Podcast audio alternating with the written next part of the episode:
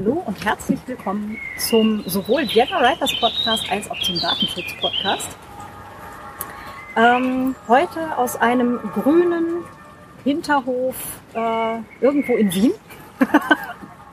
es ist ähm, sehr, sehr warm, äh, aber wir haben hier ein schattiges Plätzchen und wir sind äh, der René und ich. Hallo René. Hallo, ich sitze im Schatten, bin guter Dinge noch.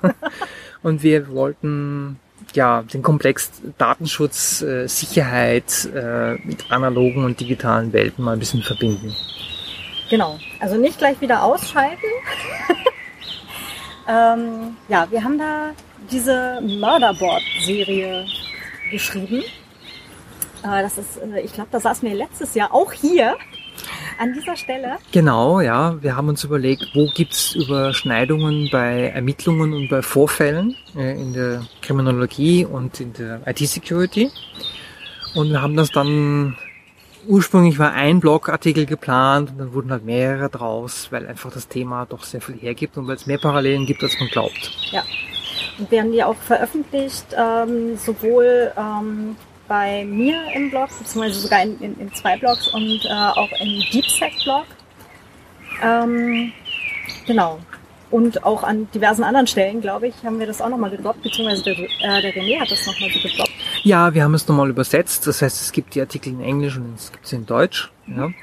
Und äh, sie sind auch so geschrieben, dass man jetzt keine große technische ähm, ich sag mal, Wissen mitbringen muss, um jetzt da nachzuvollziehen, weil es, es, geht wirklich darum, dass man versteht, dass die Welten gar nicht so verschieden sind äh, und dass man öfter wahrscheinlich Parallele äh, oder Parallelitäten entdeckt, als man glaubt. Ja. ja. ja. Und ähm, vielleicht auch ganz kurz noch zur, zur Geschichte, warum wir da überhaupt zu gekommen sind. Und zwar hatte ich damals eine Anfrage, also damals von einem Jahr, ähm, wo es darum ging, dass halt in einem Unternehmen, kleines Unternehmen, äh, dass dort der konkrete Verdacht war, dass äh, Daten ähm, ja abfließen und eben durch die Konkurrenz verwendet werden. Und ähm, ob ich da vielleicht mal ähm, ja halt so ein, so ein äh, so ein Assessment machen könnte, ob das tatsächlich wahr sein könnte oder nicht. Mm, und dann habe ich halt eine, eine längliche Fragenliste zusammengestellt, so aus, ähm, aus sowohl halt meiner Erfahrung eben von sieben Jahren Projektmanagement Webentwicklung, ähm, als auch ähm, was ich halt so in diesem Chaos-Umfeld und so weiter gelernt habe. Und dann natürlich noch, äh, was ich halt so als Krimi-Autorin noch dazu ähm, ja halt an, an Expertise und kriminellem Denken äh, mir so ausdenken konnte. Und die Liste habe ich dann dem René mal geschickt und gefragt, fehlt da was? Und kriegte dann, nö, ist eigentlich recht vollständig zurück. Das äh, fand ich dann auch schon äh, recht beruhigend, dass ich zumindest keine groben Sachen übersehen habe. Ähm, aber vielleicht auch noch so für den Hintergrund, du machst ja halt auch so äh, Pen-Testing, also Penetration-Tests und ähm, Sicherheitsüberprüfungen auch für Firmen. Ne? Ja, also und zwar geht es da um Tests, ob jetzt Sicherheitsrichtlinien erfüllt sind, ob Vorschriften erfüllt sind oder ob ein Stück Software, ein Stück Infrastruktur angreifbar ist. Das ist halt immer schwierig herauszufinden, weil man kann ewig testen, man muss halt, ich sag mal, in, in endlicher Zeit zu einem Ergebnis kommen. Ja. Mhm. Und man hat da halt dieselbe Herausforderung. Ja. Brainstorming muss man irgendwie ordnen. Und da hatten wir uns halt überlegt, dass es da Parallelen gibt. Mhm. Und für alle, die sich jetzt äh, das sehr langweilig vorstellen mit, äh, oh, ja, so testen, klingt ja so langweilig und Protokolle schreiben. Ähm, das kann durchaus ganz spannend sein. Ne? Also wenn, wenn du dann halt auch so äh, dir von der kriminellen Seite letztendlich anguckst, wo würden denn Menschen, die es halt nicht gut meinen, ähm, versuchen, dieses System quasi zu übernehmen? Da reinzukommen, äh, sich dann halt den Mail-Server äh, schnappen, den halt übernehmen, wie auch immer. Ähm, an welcher Stelle kann man denn tatsächlich in diese Firma auf Software-Seite quasi einbrechen? Oder halt auch Hardware-Seite. Also das ist halt so, ähm, gerade für die Krimi-AutorInnen hier äh, unter den Hörerinnen, ähm, vielleicht ganz spannend. Ja, und es geht immer um einen Perspektivenwechsel, weil äh, wenn ich zum Beispiel Computer verwende, dann möchte ich, dass alles funktioniert. Mhm. Wenn ich einen Sicherheitstest mache, dann möchte ich einen Vorteil ausnutzen und muss den halt auch suchen und vielleicht will ich dann auch, dass genau etwas Bestimmtes nicht funktioniert. Ja? Mhm. Und man fängt dann, wenn man sich mal in eine andere äh, Perspektive versetzt, man fängt dann automatisch an, anders zu denken und sieht auch die Dinge, die normalerweise ganz banal sind oder, an, oder Annehmlichkeiten in einem ganz anderen Licht. Mhm. Wir hatten übrigens auch mal eine Folge gemacht zu Pentesting, ähm, mhm. der René und genau. ich. Ähm, den Link dazu geben wir euch in die Show Notes. Genau.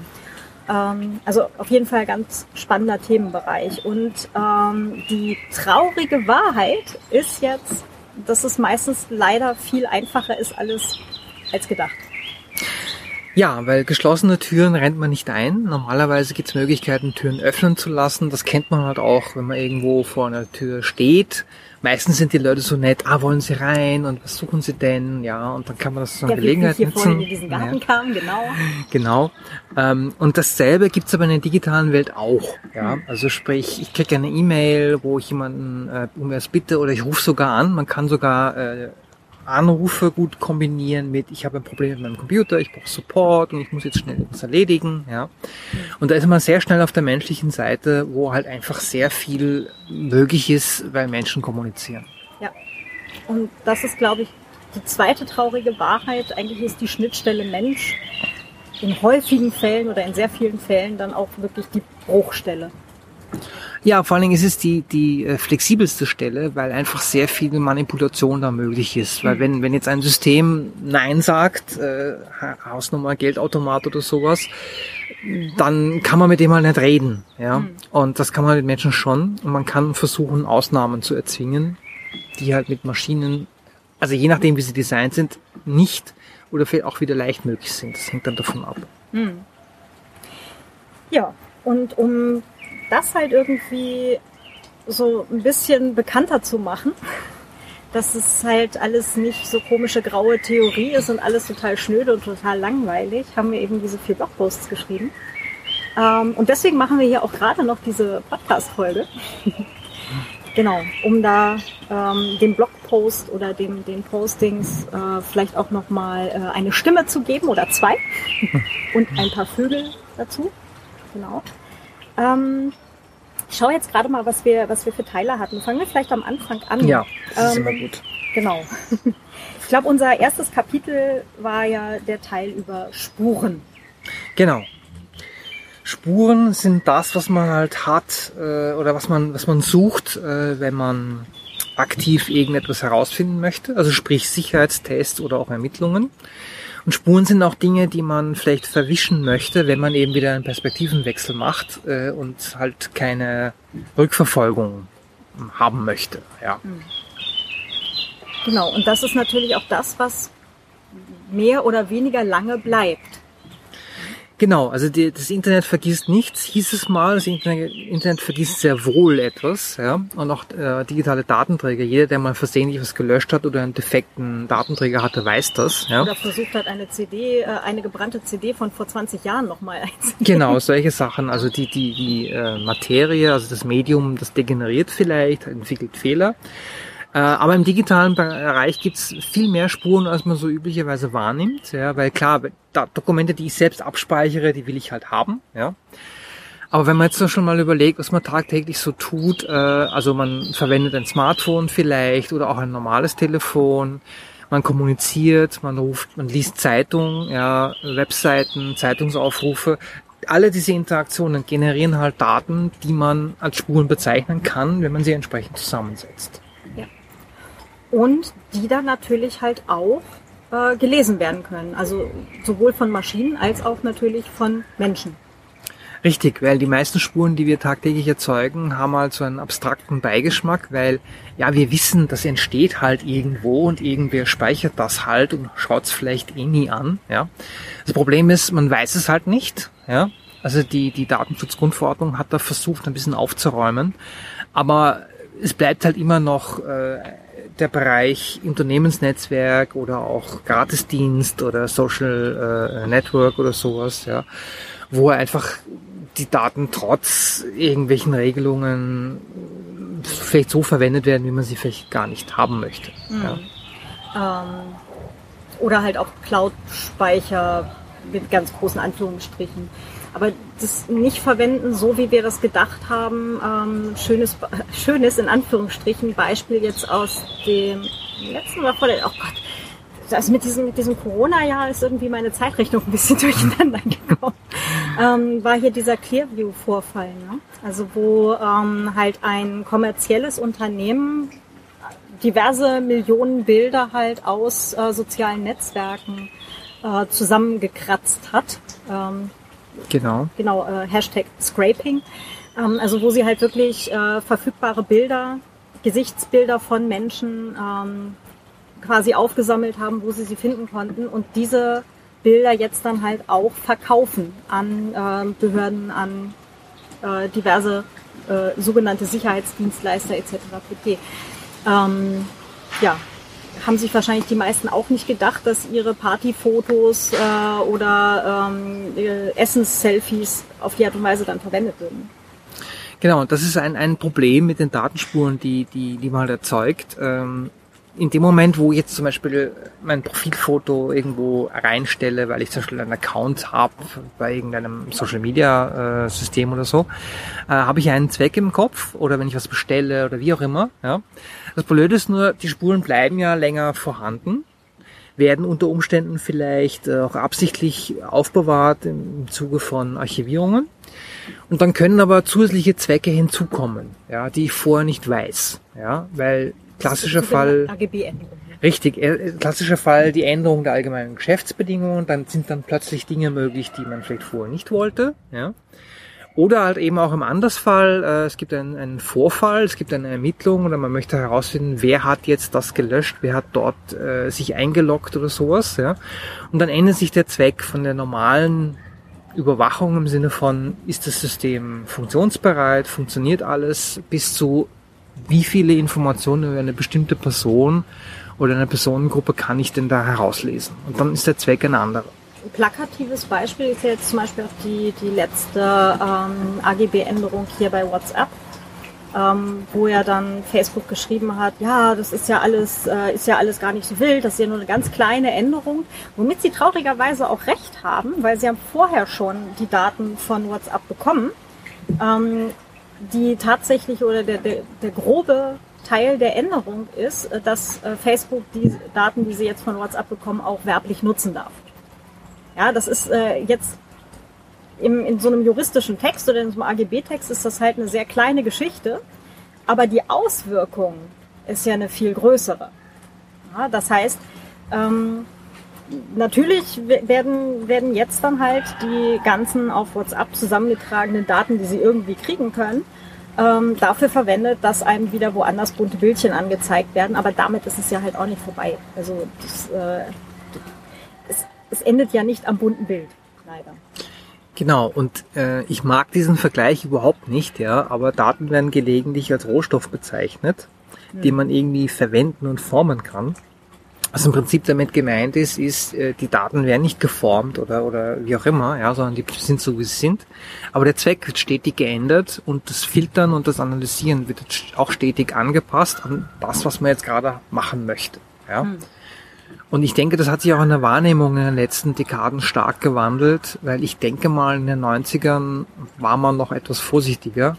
Hm. Und jetzt, äh, durch die leichte Verfügbarkeit von Plattformen, äh, ein Account ist mal schnell angelegt. Man hat sich mal schnell irgendwo registriert und dann fängt das ganze Spiel an. Hm. Oder geht halt weiter. Weil natürlich ähm, die Daten von anderen Plattformen oder anderen Accounts, die man schon wo hat, ja auch schon ähm, an diversen Stellen vorliegen. Oh, eine Katze. Entschuldigung. Cat-Content im, äh, im Podcast. Ähm, genau, also man hat ja auch schon andere Accounts oder eben andere Spuren im Netz hinterlassen. Also ähm, es gibt dann halt immer Zeitstempel, wann man wo auf welcher Seite äh, gesurft hat und so weiter. Der äh, Browser ist eben bekannt, wird registriert, der, das Gerät selber ist bekannt und wird wieder registriert an den unterschiedlichen Stellen. Das heißt, man hinterlässt eigentlich die ganze Zeit eine, eine ganze Kette an Spuren, wo man im Netz unterwegs ist. Und die werden dann halt erfasst und auch zusammengeführt. Also es gibt ja, ähm, da habe ich jetzt leider, aber vielleicht kann der René mir da gleich helfen, die letzte Zahl, die ich äh, gelesen hatte, und ich weiß nämlich leider nicht mehr wo, ähm, war, dass es äh, grobe Richtung 6000 Unternehmen gibt, die nichts anderes machen als Daten kaufen, zusammenführen, analysieren, weiterverkaufen etc. Und das sind jetzt halt so Google und Facebook eben nur so die zwei, die zwei großen äh, Schlaglichtunternehmen, äh, aber ganz, ganz viele kleine Agenturen, kleinere Unternehmen ähm, machen genau dasselbe. Ja, und das ist auch gar nicht so neu, sondern ähm, ich habe teilweise schon in äh, Projekten mitgearbeitet, wo es halt um, um, um Organisation von Datenfirmen intern ging, ja. Und da sind uns halt auch schon Dienstleister aufgefallen, die schon vor über 20 Jahren äh, oder vielleicht sogar vor 25 Jahren Daten bearbeitet haben. Das ist, daher kommt auch dieser Rohstoffgedanke. Ich nehme, ich nehme Daten, eine Datenquelle oder ein Archiv oder wie auch immer und ich bereite das auf. Ja, im Prinzip nichts anderes, wie wenn man jetzt eine Zeitung nimmt und die Artikel ordnet und ausschneidet. Ja. Ähm, und das Ganze kann man natürlich jetzt computergestützt, weil, weil Speicherung und Verarbeitung noch viel einfacher möglich ist durch die Performance-Steigerung, kann man natürlich jetzt viel mehr Sachen machen und ausprobieren. Ja. Und die großen drei, vier oder fünf, das ist nur die Spitze des Eisbergs, weil viele möchten ja auch gar nicht äh, im Rampenlicht stehen, sondern die haben halt ganz gezielte Dienstleistungen, wird wohl meistens legal sein, aber es gibt da Anwendungsfälle, die halt nicht so, ich sag mal, höflich werbewirksam sind. Hm. Ja. Na klar. Genau, und deswegen ist, das meinte ich jetzt vorher mit dem, es endet halt nicht bei diesen bunten Bildchen, sondern ähm, Daten, die halt irgendwo anfallen, werden dann halt wieder äh, an anderer Stelle von anderen Unternehmen aufgekauft, ähm, ne, zusammengeführt und so weiter. Und so ist es dann halt, dass eben nicht nur jetzt vielleicht ein Schuhhersteller, auf dessen Seite man gerade unterwegs ist, äh, weiß, dass man dessen rote Schuhe mag, ja, sondern das wissen halt blöderweise dann halt auch 6000 weitere Unternehmen. So, und da hört es dann eben auch wieder nicht auf, sondern solche Daten werden dann halt auch entsprechend verwendet. Genau, ja. Und um das Ganze mal ein bisschen zu ordnen, Daten haben halt verschiedene Eigenschaften. Ähm, es gibt äh, Daten, die kann ich halt einem einer Person zuordnen, das sind diese personenbezogenen Daten. Äh, dann kann ich aber auch Geräte nehmen oder Orte oder wie auch immer und dann habe ich halt die Zeit als großen Ordnungsfaktor. Ja? Ähm, und bei den personenbezogenen Daten oder auch bei allen anderen Daten außer der Zeit kann man pseudonymisieren und anonymisieren. Die Anonymisierung heißt, dass ich die Identität oder die Zurückverfolgbarkeit komplett aufhebe. Die kann ich auch nicht wiederherstellen. Und die Pseudonymisierung oder Pseudonymisierung, so spricht man es richtig aus, ja, die kann ich schon wieder umkehren oder aufheben, ja. Ähm, und das sind die Mittel, mit denen die Daten sortiert werden, ja. Äh, Anmerkung, Anmerkung, zu der ja. Anonymisierung. Äh, da gab es aber auch äh, diverse Artikel jetzt in den letzten zwei Jahren oder vor zwei Jahren ungefähr äh, war das ähm, mit, dass es eine über 90-prozentige Wahrscheinlichkeit gibt, dass man Daten wieder de-anonymisieren kann, je nachdem, welche Daten vorliegen. Ja, also wenn man halt, ich glaube, äh, Geschlecht und Ort hatte, war die Wahrscheinlichkeit bei über 70 Prozent, wenn ich es gerade richtig im Kopf habe. Und wenn man jetzt noch ähm, eine Handvoll weitere ähm, demografische Daten oder halt auch über zur Person oder irgendeiner Krankheit oder ähnliches hat, liegt die Wahrscheinlichkeit zur De-Anonymisierung bei über 90 Prozent.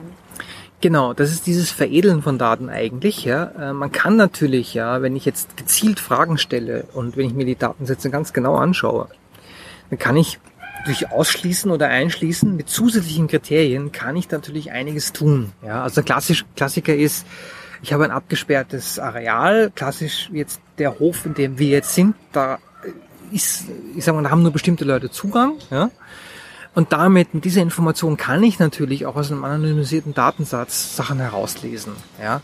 Und wir haben das zum Beispiel mal aus Spaß probiert bei dieser einen äh, Firma, wo ich mal in Projekten war. Ähm, die hatten äh, Firmenhandys und wir haben mal äh, die Rechnungen genommen, oder äh, nicht die Rechnungen, sondern die Aufstellung der Nutzung der Firmenhandys. Und wir haben sie anonymisiert. Ja? Anhand der Verteilung, der Nutzung, also wer wohin, wie lange anruft und wann, konnten wir natürlich die Anonymisierung aufheben, weil wir wussten, das ist das Profil und das ist das Profil. Ja? Mhm. Und diese Profile sind halt ein Mittel zum Zweck, um die Sachen, äh, ich sag mal, aufzubrechen oder mhm. wieder mit Identitäten zu versehen. Genau.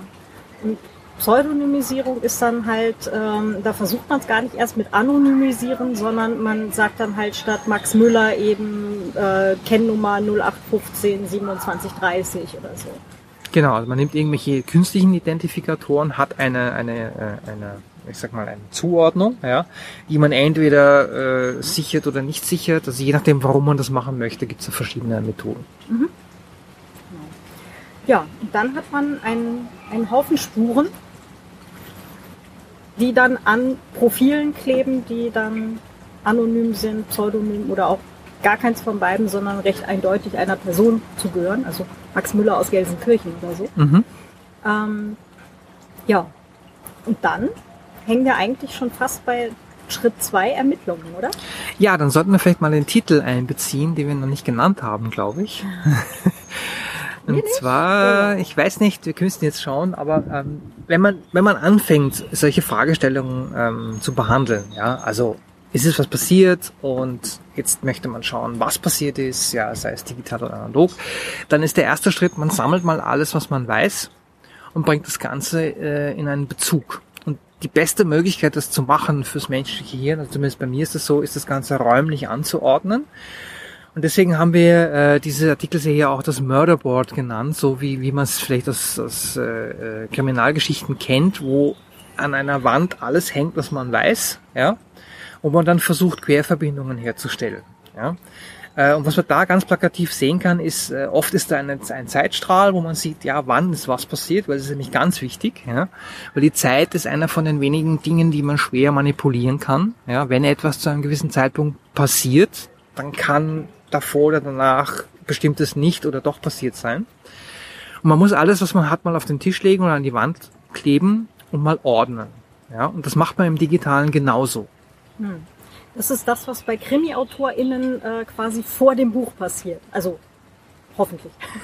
hoffentlich, ja. Sonst ist das viel mehr, äh, viel mehr Arbeit beim Überarbeiten. Aber ähm, das ist jetzt, ne, also da kommt jetzt so, so der Autorinnenblick gerade dazu. Mit, ähm, wenn ich halt einen, einen Kriminalfall plane, also für ein Buch, ich möchte an dieser Stelle sagen, für ein Buch, ähm, dann mache ich mir ja quasi auch den, den Plan. Ne? W wann passiert was? Äh, welche Leute sind involviert? Was ist jetzt tatsächlich ähm, die, die Kette an Spuren, die zur Aufdeckung führt und so weiter und so fort? An welcher Stelle vom Buch sollte man welche Informationen vielleicht auch mal reinstreuen, damit äh, die LeserInnen eine Chance haben, das Ganze mitzuvollziehen?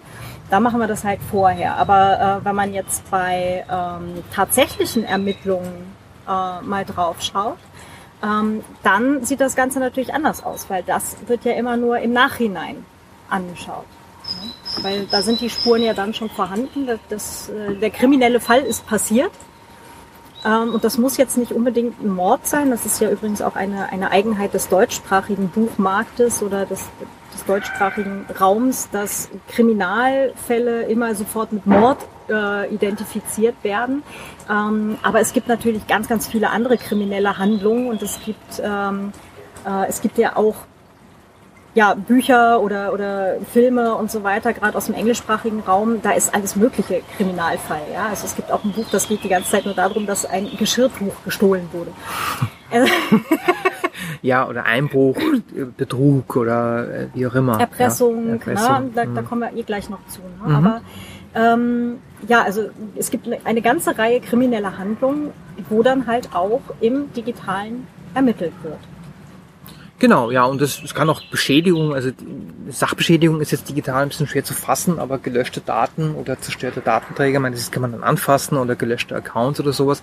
Das ist natürlich auch eine Beschädigung, wenn sie dann natürlich jetzt zum Beispiel bei Firmen die Geschäftsabläufe stört. Ja, also die meisten Firmen hätten, glaube ich, ein Problem, wenn man die Buchhaltung löscht, ja, und solche Dinge, ähm, weil es einfach ein Schaden ist, den man wieder, also wieder beheben muss, ja, oder Produktionsdaten, Lieferstatus oder was auch immer, ja. Ähm, Und dadurch ist natürlich ein Schaden in, äh, äh, entstanden, den man auch teilweise beziffern kann. Und das ist äh, ja auch schon ein Vorfall. Hm. Ich, äh, ich, erinnere mich daran, dass meine Eltern mal erzählt haben, die waren ähm, ungewollterweise dabei, als in London vor vielen, vielen Jahren ähm, in Heathrow das Terminal ausgefallen ist. Also der, der, ganze, der ganze Tower mhm. ist ausgefallen. Und äh, dann ähm, hatten sie halt wirklich, also ich weiß jetzt nicht, ob da wirklich ein Sicherheitsleck dahinter war oder ob es einfach nur ein Strom- oder sonstiges äh, Computerproblem war. Ähm, die haben dann wirklich den ganzen Tag äh, Flugzeuge äh, per Hand hoch und runter befördert also die Fluglotsen, äh, damals ziemlich sicher wahrscheinlich noch alles Männer, ich, gender ist trotzdem mal nach, äh, FluglotsInnen, ähm, haben dann wirklich per Hand immer drei Flugzeuge rein, drei Flugzeuge raus. Ja, es gibt dieses, dieses, ja, dieses Kartensystem, wo sie dann äh, rotieren und so. Ja. Genau, und dann, äh, mhm. aber da ist natürlich halt auch ein entsprechender wirtschaftlicher Schaden dahinter mhm. mit Verspätungen etc. pp. Mhm. Abgesehen von den Leuten, die dann halt ähm, acht Stunden lang in einem nicht sich bewegenden Flieger in Anführungsstrichen eingesperrt waren, mhm. weil es hieß, nee, ihr bleibt jetzt hier im Flieger sitzen. Ähm, weil wir können euch nicht draußen auf dem Rollfeld gebrauchen. Im, mhm. im Terminal drin können wir euch auch nicht brauchen. Ähm, von daher äh, ist da halt schon, also relativ, wahrscheinlich eine kleine, kleine äh, oder ein kleiner Vorfall, der halt eine große Wirkung hat. Genau, und was, was halt äh, bei dieser diese äh, Erhebung aller, aller Informationen ganz wichtig ist. Oft geht es mal um eine generelle Ursachenforschung, ja, wo vielleicht noch gar nicht klar ist, war das jetzt ein Unfall, war das ein Versehen, war das Absicht oder so. Ja. Ähm, und diese Sachen muss man natürlich alle erstmal ähm, herausfinden. Ja. Und speziell in der IT kann ja auch mal passieren, dass irgendwas tatsächlich ausfällt, ohne dass jetzt ein, ein mutwillige Aktion die Ursache war. Aber egal wie auch immer das dann ausgeht, man muss diese Sachen erstmal erheben und sichten. Genau. Das heißt, äh, man hat dann tatsächlich sein, äh, in Anführungsstrichen, Mörderboard, wo man die Informationen doch relativ plakativ vor sich sieht. Und das ist jetzt dann halt nicht nur die Aufgabe bei der Polizei, bei deren äh, Digitaleinheit, sondern ähm, eben auch die Aufgabe von eben Menschen wie zum Beispiel dem René halt mit ähm, ja, guckt euch doch mal an, wir hatten hier einen Vorfall in dieser Firma. Könnt ihr uns helfen? Was ist denn hier tatsächlich passiert? Also so externe SicherheitsberaterInnen. Genau, und die werden auch oft herangezogen, eben um mal festzustellen, worum handelt sich jetzt eigentlich gerade, ja. Weil bei manchen Sachen ist der Fall klar, ja, wenn zum Beispiel die Firmendaten plötzlich verschlüsselt sind, kommen wir auch noch drauf, dann mhm. war das wahrscheinlich kein Zufall, ja. Ähm, aber es gibt halt viele Sachen, die haben eine plausible Erklärung, die ja gar nichts jetzt mit Akteuren zu tun hat, ja, hm. die dagegen einen vorgehen. Ja, also von Hardware-Defekt bis mutwilliger Verschlüsselung ist so, glaube ich, so ziemlich alles. alles ja, dabei. da gibt es ein weites Feld. Ja. Also es gibt auch die Physik äh, spielt auch eine große Rolle manchmal. ja. Also gibt es verschiedene Sachen. Genau, Schwerkraft oder Flüssigkeiten und, und Elektronik und. Genau, Dinge, die man normalerweise nicht kombiniert, ja. Und auch so banale Sachen wie Temperaturmessungen oder sowas, ja, die braucht man dann eigentlich auch, ja. Weil es gab auch schon Fälle, wo einfach was ausgefallen ist wegen, wegen defekter Klimaanlage oder was auch immer, ja. Mhm. Ähm, und dann sind so banale Sachen wie, wie eine Temperaturanzeige oder Daten mit Datenbank mit Temperaturwerten wichtig. Mhm. Ja. Also ganz unterschiedliche Dinge können plötzlich relevant werden. Und vielleicht dazu auch eins, äh, ich habe ich hab mir das angewöhnt, weil ich bin ja auch Krimi-Fan, ich schaue ja auch Serien und lese Bücher, ja. Aber ich sage halt in meiner Eigenschaft als Systemadministrator immer auf die Frage, welche Informationen die Leute äh, mir geben sollen und wann sie mich anrufen sollen, sage ich immer prinzipiell ja, ja. Weil ich weiß lieber zu viel als zu wenig, weil oft fehlt jemandem ein Puzzlestück und wenn man halt dann genug Mails hat oder genug Anrufe und SMS, dann weiß man, ah ja, okay, das, da gibt es einen kausalen Zusammenhang, den man auch nur so sieht. Ja. Mhm. Und das ist halt in beiden Welten wichtig. Ja. Mhm. Wobei äh, Anmerkung ähm, und halt auch zum Themenbereich Ermittlung äh, nicht in allen Fällen sind mehr Daten auch wirklich gut und sinnvoll. Ja, also äh, gerade ähm, Vorratsdatenspeicherung etc. pp. Ähm, es wird nicht einfacher, eine Nadel in einem Heuhaufen zu finden, wenn man den Heuhaufen immer nur größer macht. Das ist richtig, ja. Also man ist darauf angewiesen, dass man die Daten wiederum aufbereitet, ja, weil man kann auch äh, in der digitalen Welt äh, Organisationen angreifen, indem man Datenmüll produziert und mhm. Dinge verschleiert oder vernebelt, ja. Und das darf man nicht vergessen. Also generell ist mehr Daten nicht immer gut, ja. Man braucht die richtigen Daten. Genau. Da von denen dann aber auch bitte die richtigen richtigen. Genau. Also alles, was darüber hinausgeht, äh, macht nur äh, Arbeit, sag ich mal, und bringt dann nichts. Ja? Mhm. Und das ist halt auch die hohe Kunst, die Daten richtig aufzubereiten und zu sammeln. Mhm. Ja? Ähm, blöde Seitenfrage. Hattest du schon mal einen Fall oder, oder halt irgendwie einen Vor Vorfall in irgendeinem Unternehmen, wo du dazu berufen wurdest, wo, den ihr nicht aufklären konntet? Äh, ja, also da gab es auch ganz banale Fälle. Ja, wir, wir haben zum Beispiel mal ähm, eine, eine, ein Netzwerk umstrukturiert in einem riesen, riesen Bürokomplex, wo mehrere Firmen drin waren. Und wir mussten äh, ein Modem abbauen für eine Internetleitung, weil es einfach nicht mehr äh, notwendig war. Ja. Das Modem war erreichbar. Wir haben es drei Wochen lang gesucht, nicht gefunden und es ist wahrscheinlich immer noch da. Ja, das ist jetzt eine, eine banale Geschichte, ja, aber das sollte man vielleicht mal merken. Wir kommen dann noch dazu. Ähm, moderne Infrastruktur ist teilweise recht weitläufig, kompliziert und ob da jetzt ein, eine Box mehr oder weniger irgendwo herumsteht, also weniger fällt meistens auf, äh, mehr in der Regel nicht, ja, hm. ist durchaus auch kritisch, weil wem gehört die dann und wer hat da Zugang, ja. ja.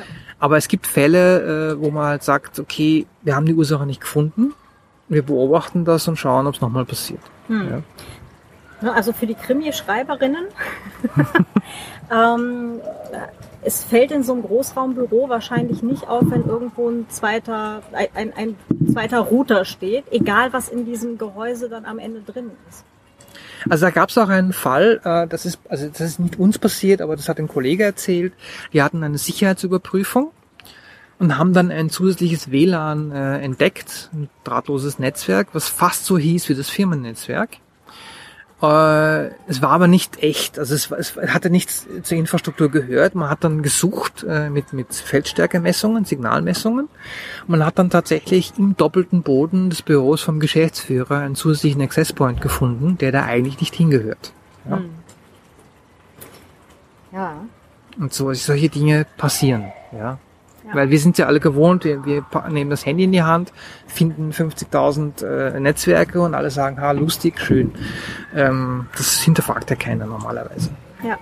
Und wer dann halt gegebenenfalls eben dieses Netzwerk kontrolliert und gegebenenfalls mitliest, was da für Daten eben drüber gehen. Und da reicht's ja auch schon, dass man vielleicht die Inhalte gar nicht liest, sondern man sieht, okay, äh, das Telefon vom Geschäftsführer verbindet sich jetzt mit dem Netzwerk, mit dem, äh, oder halt, ne, mit dem Social Netzwerk, mit dem Social Netzwerk hat dann, oder jetzt geht er auf Amazon oder bestellt sich irgendwas bei irgendeiner Pornoseite oder sonst was, ähm, hat man dann gegebenenfalls am Ende des Tages trotzdem Dinge gegen so eine Person in der Hand. Genau, also einfach Daten sammeln, machen Angreifende auch, ja. Mhm weil je mehr ich etwas weiß über ein Ziel, wenn man jetzt die Perspektive wieder mal wechseln, desto besser kann ich halt vorgehen. Hm.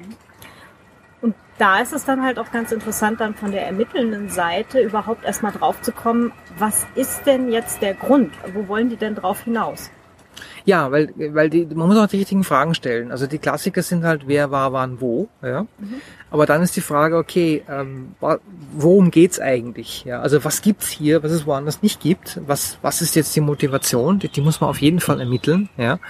Äh, auch bei, bei banalen Sachen wie Infrastruktur, warum gerade dieser Server, warum dieses System? Ja, also hat das einen Grund, Zufall, Defekt, oder ist jemand explizit äh, oder mit einer mit einer Mission hinter einem bestimmten Teil des Netzwerks oder der Infrastruktur hinterher. Hm. Wobei da jetzt dann natürlich auch die Frage ist, sind die bestimmten Teile innerhalb eines Firmennetzwerks deswegen betroffen, weil bestimmte Personen eben wirklich was genau damit vorhaben mit diesen Komponenten oder sind sie deswegen betroffen, weil das quasi die ersten Einfallstore waren, wo, wo halt eine Schwachstelle war, dass sie die halt einfach zuerst übernehmen konnten, um sich dann halt weiter vorzuarbeiten. Also je nachdem, an welcher genau. Stelle man halt dazukommt. Ja, also Gelegenheit macht Diebe, das gilt auch digital. Ja, wenn es geht, dann wird's auch gemacht. Ja. Und gehen tut leider ziemlich viel. Ja. Also basically alles. Ja. Ja, äh, Hinweis, passt gut auf eure Mail-Accounts auf. genau. Zumindest auf die Zugänge, weil ähm, das ist auch ein beliebter Trick, dass man eben versucht, mit Falschinformationen an Zugänge zu gelangen. Ja? Und die Mechanismen sind, sind ähnlich, also gut gefälschte Informationen plus Ausnahmesituationen, die keinen Verdacht erregen, plus ein gewisser Druck, der aufgebaut wird, Zeitdruck, schnell etwas zu entscheiden. Ja? Mhm. Das sind meistens gute Warnhinweise, dass da irgendwas nicht stimmt. Ja. Ähm, also gerade wenn ihr irgendwo in einer E-Mail aufgefordert werdet, äh, drück diesen Link und dann log dich auf der auf der Zielseite halt ein in deinen Account. Ähm, großer, großes Warnschild dran, tut das nicht. Geht einfach direkt auf die Seite, wenn ihr tatsächlich einen Account habt äh, dort und loggt euch auf der echten Seite an, drückt nicht auf so einen Link und gebt nicht eure, eure Zugangsdaten, ähm, Passworte und alles ähm, auf äh, mut, mutmaßlich gefälschten Seiten ein. Ja, und wie gesagt, das Passwort ist natürlich, da, viele sind da sensitiv, ja, aber die Sache ist die, manchmal geht es auch um andere Dinge, ja, Downloads, wo man dann irgendwelche Dokumente angeblich kriegt oder auch wirklich kriegt, äh, die manipuliert sind oder sowas, ja. Also bei solchen Sachen immer die Quelle hinterfragen und es gibt, also wenn ich jetzt wieder die Perspektive wechsle, es gibt einen ganz einfachen Trick. Ähm, man versucht immer äh, auf einem alternativen Medium. Viele kennen vielleicht noch das Telefon, ja. Mhm. Oder andere Wege, äh, versucht man bei dem vermeintlichen Absender zu klären, kann das sein, ja. Ja. Weil es gibt ja auch Firmen, die jetzt zum Beispiel sagen, wir werden nie bestimmte Dinge per Mail verschicken oder wir werden auch nie bestimmte Dinge beim Telefon machen. Diese, diese Policies oder Richtlinien, die werden meistens publiziert, ja. Also gibt es auch jetzt auch einen Fall aus Wien, da hatten falsche Polizisten Leute gebeten, Geld abzuheben oder so, also im Rahmen von gefälschten Ermittlungen, ja. Und ich glaube, die Polizei Wien hat halt Auskunft gegeben, wir werden sie nie bitten, Geld abzuheben, ja. äh, aber wie gesagt, die Mechanismen sind, sind halt äh, auf die menschliche Natur zugemünzt, also Autorität äh, äh, oder Echtheit vorspielen und dann irgendwelche Aktionen äh, setzen. Ja. Krisensituation vorspielen Und oft- halt Distress. genau. Eben, ne, Mutter mit zwei Kindern, meine Kinder sind irgendwo eingesperrt, ich muss gerade Mhm. ganz, äh, sowas halt, ja. Genau. Ja, Schwierigkeiten, ganz viele Schwierigkeiten, mit, also an die man letztendlich stößt, wenn es um diesen ganzen Ermittlungsbereich geht. Ähm, Gibt es da eigentlich Schulungen für Leute, die halt in dem Bereich arbeiten? Ähm, so achtet auf dies, das und jenes? Ja, also die viele Firmen äh, haben sich damit schon beschäftigt und es gibt auch äh, Sicherheitsexperten, die ähm, also nie, also Awareness hat ein bisschen einen schlechten Ruf, ja, aber es geht ja darum, ich muss ja erstmal wissen, das was gefährlich ist, bevor ich was tun kann. Das heißt, das hat schon seine Berechtigung. Und im Rahmen von, von äh, Einführungen, also wenn ein Mitarbeiter, eine Mitarbeiterin jetzt neu ist oder sowas oder auch Bereich wechselt, gibt es solche Einschulungen, auf was man besonders achten muss. Das ist auch branchenabhängig. Ja. Ähm, Schulungen sind halt entweder institutionell verankert als Prozess oder auch nicht. Ja. Äh, da muss man halt auch ein bisschen schauen, worum geht's. Also es gibt es gibt keine Awareness-Schulung oder kein, keine keine Hinweissammlung, die auf alle Unternehmen oder Organisationen gleich funktioniert. Das geht nicht. Ähm, gibt es dann eigentlich auch so externe SicherheitsberaterInnen, die, ähm, die nur bestimmte Bereiche grundsätzlich covern? Ja, ja, so also man, es, es gibt da eine Spezialisierung. Ja, es gibt Leute, die sind mehr auf der technischen Seite. Dann gibt es welche, die sind mehr bei den Standards oder manche sind mehr bei den Abläufen, Prozessen oder auch bei der bei der menschlichen Seite, also dem klassischen Social Engineering, wie, wie rede ich mit Menschen. Ja.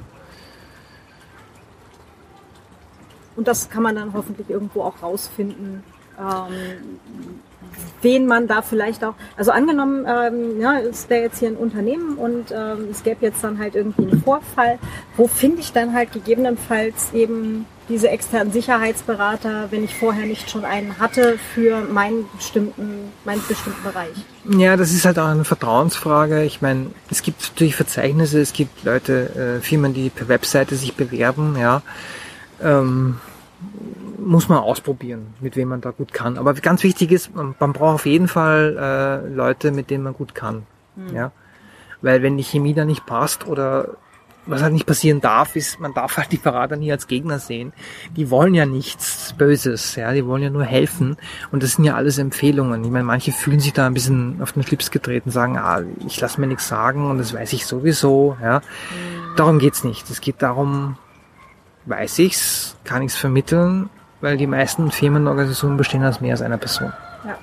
Das ist übrigens auch ein ganz, äh, ganz großer Knackpunkt bei, ähm, bei diesen ganzen ähm, Menschen, die halt versehentlich oder halt auch, äh, weil, weil sie eben eigentlich was ganz anderes vorhatten, äh, halt auf Probleme stoßen, äh, die das dann bei den Firmen einmelden und sagen, hier, wir haben da ein Problem gefunden und entweder sie kriegen überhaupt gar keine Antwort, was eigentlich ein sehr häufiger Fall ist, also eigentlich fast der, der häufigste Fall, ähm, oder sie werden halt äh, irgendwie so ähm, äh, auf, auf dem Fuße halt gegen verklagt, somit äh, ihr habt da in unserem System rum, rumgestillt. Was ja eigentlich auch nicht der Sinn der Sache war, sondern die Leute, die melden ja nicht ein Problem ein, um von, den, von, von der Firma verklagt zu werden, sondern um denen zu sagen, ihr habt da ein Problem. Fix das doch mal bitte. Ne? Also deswegen gibt's ja diese ganzen Responsible Disclosure Verfahren, wo ähm, also die dann häufig halt auch anwaltlich begleitet sind ähm, wo Menschen dann halt Informationen, an die sie kommen, weil irgendwo halt ein, ein ähm, Softwarefehler oder was auch immer vorliegt, ähm, halt sammeln, das den, den Firmen einmelden, es passiert nichts oder es kommt halt gleich eine aggressive Meldung und ähm, dann sagen sie, okay, wir sammeln das und bitte fix das und in Dollar drei Monaten oder was auch immer, ähm, sonst geben wir es dann halt zu dem Zeitpunkt an die Presse. Ne? Ja, also das ist das ist ein, das ist das wäre ein, fast ein eigener Podcast-Beitrag. Wie ja. gehe ich damit um, wenn ich was melde? Und wie gehen Firmen damit um, wenn sie betroffen sind, auch Hersteller? Ja. ja. Weil das Blöde ist, dieser begleitende Prozess, Responsible Disclosure, was du gerade gesagt hast, wird auch oft gerne verwendet, äh, um Dinge zu verzögern. Ja. Mhm oder um Meldungen ein bisschen abzuschwächen. Ich bin schon ein Fan davor, dass es eine feste Deadline geben muss, dann muss das publik werden, äh, weil sonst wird sie nie irgendwas enden. Ja. Ja, aber äh, ganz bei dir eigentlich ein komplett eigener Teil, aber es passte eben gerade ja, ja, zum klar. Ähm, Links. Ja, Hast du gerade noch einen Teil zu, zur Ermittlung? Ja, Ermittlungen, ja. Also Fragen stellen haben wir schon diskutiert. Daten und Spuren sind gleich, äquivalent. Ja, ja äh, wir haben, das haben wir nicht diskutiert, aber das passiert automatisch. Man wird sich auch mal irren. Mhm. Man wird auch mal glauben, da stimmt irgendwas nicht, obwohl es vielleicht ein normaler Defekt war oder umgekehrt. Mhm. Ja.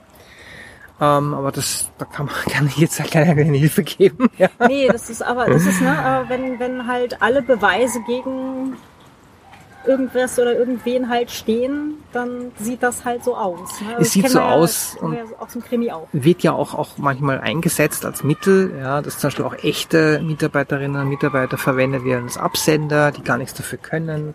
Dann beschweren Leute sich da, dann passiert irgendwo anders was oder so. Ja. Also deren Mail-Accounts. Mail-Accounts wie ja. auch immer, ja. Mhm. Ähm, wie kann, können auch Anrufe sein, also wie gesagt, solche Sachen gibt's auch.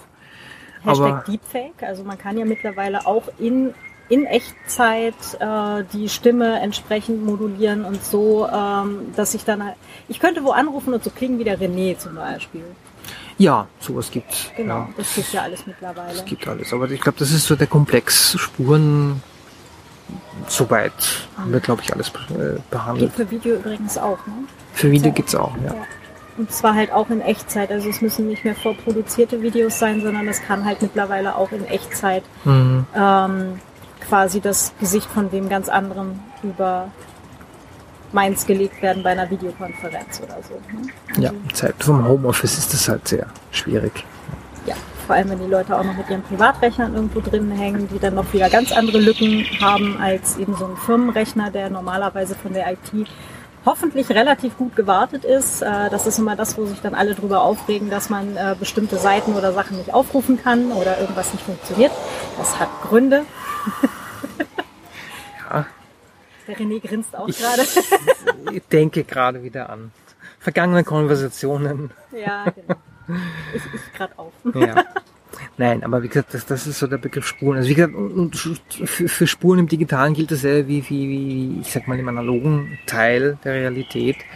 Ähm, man kann schwer vorher sagen, was man genau sucht. Ja, am besten mal alles sichten, sortieren und dann einordnen. Ja. Mhm.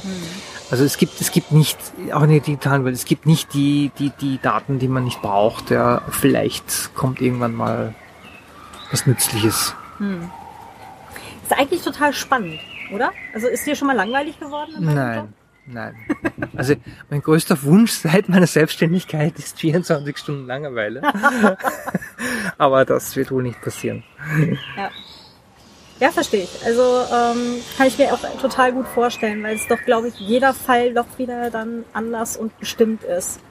Ja, weil die Situation ist halt äh, anders, auch wenn es jetzt wieder ein Serverausfall ist oder sowas. Ja. Ähm, der Kontext ist immer ein anderer und der Kontext, Kontext entscheidet im Prinzip, in welche Richtung es auch geht dann. Hm. Ja, ja äh, Kontext, apropos. Mhm. äh, wir können eigentlich gleich so direkt mal ein bisschen weiter, weiter schweben Richtung Teil 3, mhm. Serienhacker.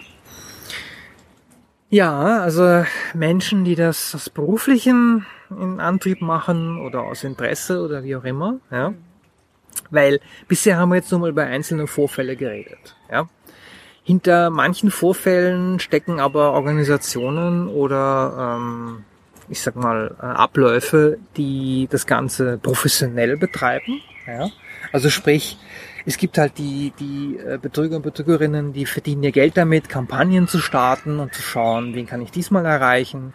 Das kennt man vielleicht auch äh, von, von Nachrichten nach bestimmten Ereignissen bekommt man dann gefälschte Mails mit Spendenaufrufen oder solchen Dingen. Ja.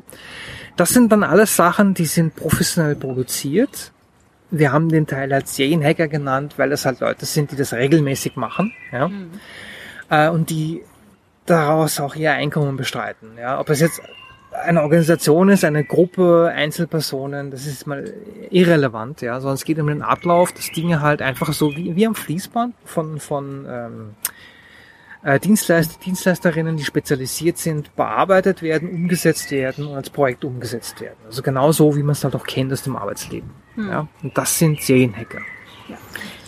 Und ähm, an der Stelle auch nochmal der Hinweis, das sind Kriminelle, die hochprofessionell das wirklich en gros beziehungsweise immer wieder am Stück so durchführen und die dann halt aber auch ihre Methoden immer weiter verfeinern und immer weiter professionalisieren, immer weiter automatisieren. Also diese Vorstellung, was ich auch ganz häufig irgendwo bei Workshops höre, äh, ne, ja, ich bin ja viel zu uninteressant für die. Ne? Wer soll denn mir irgendwie was wollen? Ich bin ja viel zu uninteressant. Nee, da sitzt nicht eine Person irgendwie mit der Kapuze über bei Mama im Keller und wartet genau auf dich, sondern ähm, sorry, du bist Beifang.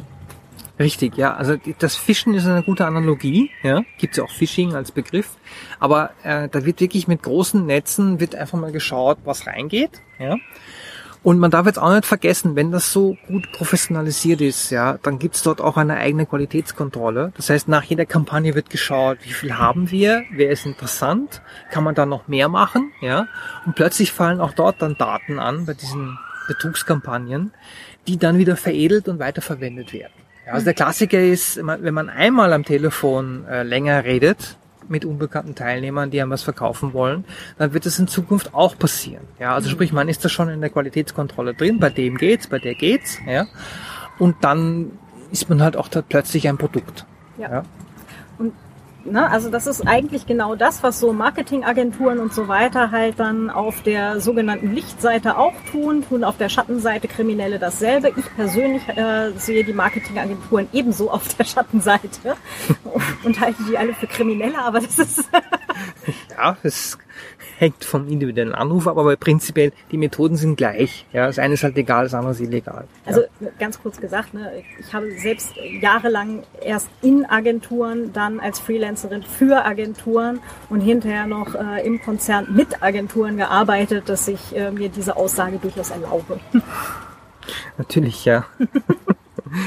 Aber wie gesagt, wir, wir bleiben bei den Seenhackern, äh, Hackerinnen. Ähm, das ist de facto organisiertes Verbrechen. Da geht es meistens um, um Geld, um, um Vorteile, um Schaden anzurichten. In der Regel bereichert sich jemand daran, ja. Und das ist ganz klar kriminell. Hm. Und ähm, da ist jetzt nämlich auch, ne, also was ich jetzt eben gerade etwas flapsig ausgedrückt habe mit du bist Beifang, es ist halt genau das, was passiert. Das heißt, äh, es sind wirklich große Kampagnen, die da gestartet werden. Da gehen dann halt E-Mails an Millionen ähm, Mail-Accounts raus ja, und dann äh, bist du halt da einfach dazwischen und kriegst halt diese Spam-Mails zum Beispiel, wo man dann halt auf einen Link klicken kann. Das mit diesem reicher Prinz in Saudi-Arabien wartet nur auf dich ist jetzt dann halt ein sehr plattes Beispiel, aber selbst da klicken Leute auf diese Links. Eben, und zum Beispiel, wenn man so eine Mail sieht und erkennt ganz klar, wenn man denkt, wer, fällt auf so einen Blödsinn rein? Das ist eine knallharte Rechnung, ja, äh, so wie man es auch vom Controlling erkennt es müssen genug Leute darauf reinfallen, die genug Geld hinterlassen, damit sich das lohnt. Und nachdem diese Sachen nicht aussterben und auch kein äh, und offensichtlich keine Kettenbriefe sind, weil man kann ja kontaktieren und man bekommt ja eine Antwort, ja, heißt das, dass noch genug Leute darauf reinfallen und der Gewinn groß genug ist, um diese Kampagnen fortzusetzen. Hm. Ja. Und das ist jetzt, da kommen wir jetzt auch wieder zu dem, was wir vorher gerade schon hatten ähm, die spielen halt alle genau auf das, was uns halt menschlich macht. Ja, also die spielen halt wirklich alle komplett auf diesen Faktor Mensch, auf Glaubwürdigkeit, auf Vertrauen. Ja, und das ist ja der große Trick, ja, ob es jetzt ein Verkaufsgespräch ist oder, oder ein Betrug, ja. Ich brauche die Aufmerksamkeit von einem Menschen. Ja, entweder in Person, ist halt riskant, oder im Telefonat oder per E-Mail oder per Messenger, wie auch immer, ja, mhm. oder per Webseite. Ich brauche diese Aufmerksamkeit. Ja? Und darüber geht's. Und das ist auch, das ist genau die Schwelle, an der man einhaken kann, wenn man jetzt was dagegen machen möchte. Ja? Äh, aber das ist auch die Schwelle, mit der man reinfällt, wenn man da einfach einen Schritt zu viel reingeht. Ja. Ähm, zum Thema Glaubwürdigkeit vielleicht ganz kurz. Du hattest das vorhin schon angerissen. Ne? Also in dem Moment, wo man zum Beispiel eine, eine echte Mailadresse verwendet als Absender, das ist ja auch viel einfacher, als, äh, als sich manche das jetzt vielleicht vorstellen, weil ähm, es gibt ja unter anderem sogenannte Bulk-Mailer-Programme. Ähm, die werden übrigens auch von Agenturen eingesetzt, wo du halt ähm, ne, dein, deine Absenderadresse einträgst die, ähm, und dann halt auch über welchen Server das Ganze laufen soll und so weiter, dann halt den Inhalt der Mail und dann hast du halt deine, deine ganze Empfängerliste mit weiß ich nicht wie viel Hunderten oder Tausenden oder auch Millionen EmpfängerInnen. Und, ähm, und diese Absenderadresse, da kann ich ja auch die vom René eintragen oder du könntest die von mir eintragen als Absenderadresse und dann würden Leute, die mich kennen, würden dann halt eine E-Mail von mir halt sehen und denken, ah, das kommt von der Claudia, super, äh, kenne ich ja, ne? deswegen nehme ich das jetzt an. Ja. Wobei, es geht ja. natürlich auch noch einfacher. ja. Mach zurück. Nein, es ist ähm, in der digitalen Welt äh, genauso wie in der analogen. Das ist nämlich etwas, weil, weil ich schon seit über 20 Jahren E-Mail-Server betreibe und Postmaster bin, also der, der Postverantwortliche für, für digitale Post von, von vielen Domains. Ja. Die Analogie ist komplett dieselbe wie ein Brief. Ja. Ich kann auf einen Brief schreiben, was ich will. Ich kann außen auf den Umschlag schreiben, was ich will und ich kann in den Brief schreiben, was ich will. Niemand zwingt mich, die Angaben korrekt zu machen. Hm. Und das hat sich in der digitalen Welt auch nicht geändert. Ja, weil hm. viele glauben, na jetzt ist aber das digital, jetzt gibt's da irgendwie, es gibt überhaupt keine äh, Mechanismen. Der analoge Brief und der digitale Brief, also die E-Mail, enthält beliebige Informationen von beliebigen Menschen, die beliebig gestaltet sein können. Ja. Und ähm, das ist ja dann, glaube ich, na, der, der Unterschied zwischen Brief und, und E-Mail ist aber, dass eine E-Mail quasi immer eine Postkarte ist und ein Brief ist, hat ja. zumindest einen Umschlag. Ne? Ja. Aber vom, vom Prinzip her, äh, ja. Und gerade noch mal so als, als kurzen Nachklapp zu dem, was ich vorher gerade gesagt habe, ich dachte, du wolltest nämlich darauf hinaus. Mhm. Das kann ich mit jedem beliebigen Mailprogramm machen. Mhm. Also ich muss jetzt nicht mir irgendwie so einen Bulkmailer runterladen, auch die, die ne, wie gesagt, äh, werden von Agenturen verwendet äh, oder halt auch von Kriminellen. Ähm, kann ich aber auch einfach mit meinem ganz normalen Mailprogramm auch machen. Ich kann halt sagen, meine Absenderadresse ist Ja, und dann halt über welchen Server auch immer schicken. Also da, das erfordert keinerlei großartigen Schnickschnack. Nein, und ich glaube, die, die, das große Missverständnis kommt daher, oft haben halt äh, Menschen mit vorkonfigurierten äh, E-Mail-Accounts zu tun. Hm, ja. klar. Da sehe ich halt natürlich diese Option nicht, die ich ändern kann oder mit Webmailern. Wenn ich, wenn ich einen Webmail-Account mache, dann sagt der für mich, das ist dein Absender, du kannst ihn nicht ändern. Ja. Wenn ich aber eine, eine E-Mail-Software einrichte, dann kann ich das sehr wohl machen. Ja, ich kann auch existierende Adressen verwenden oder irgendwelche anderen. Ja, es gibt dann natürlich tausend und einen Trick, wie man dann jetzt über Mailfilter doch irgendwie drauf kommen kann. Aber prinzipiell, ja, nur, nur zum Verständnis äh, und einfach auch zur Vorsicht, da kann drinstehen, was will. Es ist völlig egal. Ja, genau. Also das ist halt alles eher schwammig. Nennen wir E-Mail mal schwammig. Ja, Telefonie ist ja dasselbe. Ich kann ja auch äh, Telefonnummern als Absender verwenden oder auch mir, mir ein, ein Büro, eine Büroadresse mieten irgendwo in einer Stadt. Es gibt ja diese Dienste, ja, Ja. die Firmen Post- auch in Anspruch Postkarten nehmen. äh, Post, naja, aber auch nur, wenn ich jetzt äh, angenommen, ich, ich brauche jetzt kein Büro, ich will aber ein Postfach haben, ist ja legitim, ja. Das kann ich in jeder beliebigen Stadt anmieten. Es gibt halt hier und da rechtliche Bestimmungen, aber prinzipiell, wenn ich das will, kann ich das machen. Ja, genau. Das heißt also, dieses, äh, also so eine E-Mail ist, ja, ich glaube, der Großteil aller Spam-Mails wird eh schon von den Anbietern oder von den Mail-Servern und auf den installierten äh, Spam-Filtern halt weggefiltert. Ja, Aber ich glaube, der Großteil aller E-Mails ist, glaube ich, mittlerweile Spam. Ja, schon lange, ja. Aber die Filter sind ziemlich gut. Es rutscht, äh, bei mir zumindest rutscht ziemlich wenig durch. Ja. Was man vielleicht an der Stelle ganz kurz anmerken könnte, nachdem äh, wir sitzen ja wie gesagt hier draußen, hört ihr ja, ähm, es ist ziemlich warm, die Sache mit diesem Klimawandel. Also da geht ganz schön viel äh, Infrastruktur tatsächlich für eben solche Spam-Geschichten halt raus. Also wenn man halt überlegt, dass äh, der Großteil aller E-Mails, die halt weltweit irgendwo durch diese Infrastruktur halt durchschlängeln, ähm, dass die halt Spam sind und eben von Kriminellen von A nach B geschickt werden. Ähm, vielleicht auch mal so kurz, kurzer Aspekt mal kurz angerissen. Ja, ich meine, es ist schwer zu ermitteln, aber die IT hat natürlich einen Energieverbrauch. Und jetzt, äh, das ist, das wäre wieder eine Podcast-Folge, die philosophische Diskussion, was ist denn sinnvoll und was nicht in der IT? Auweia. Also wofür sollten wir denn jetzt Energie verbrauchen? Das ist schwer zu beantworten, aber generell kann ich natürlich den Energieverbrauch für kriminelle Aktionen nicht unterstützen. Ja. Ja, genau, ich auch. nee, aber ähm, also ist halt auch einfach eine Sache, dass echt viel, was in diesem Internet passiert, halt auch wirklich kriminellen Ursprungs ist. ja, aber wie gesagt, das Also da braucht man auch kein Darknet für. Ne? Nein, nein, das, das so weit würde ich gar nicht gehen, ja. Das ist gar nicht notwendig. Nee, eben. eben. Aber das ist halt auch immer so ein Missverständnis, ne? wenn ich so, einen- so einen Workshop halt gebe für, für Autorinnen. Ähm, vor allem bei Krimi-AutorInnen ist ja die erste Frage, die kommt, okay, wie kriege ich denn jetzt im Darknet irgendwie Waffen, Drogen und Dead Bodies?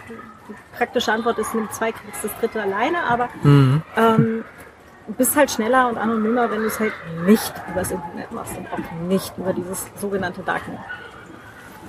Äh, an, anderer Podcast, beziehungsweise andere Genau. Folge. Ja. Nein, aber das, wie gesagt, ähm, um das zusammenzufassen, die, die Serienhacker, die haben eine Infrastruktur, genauso wie eine, eine, eine legale Organisation.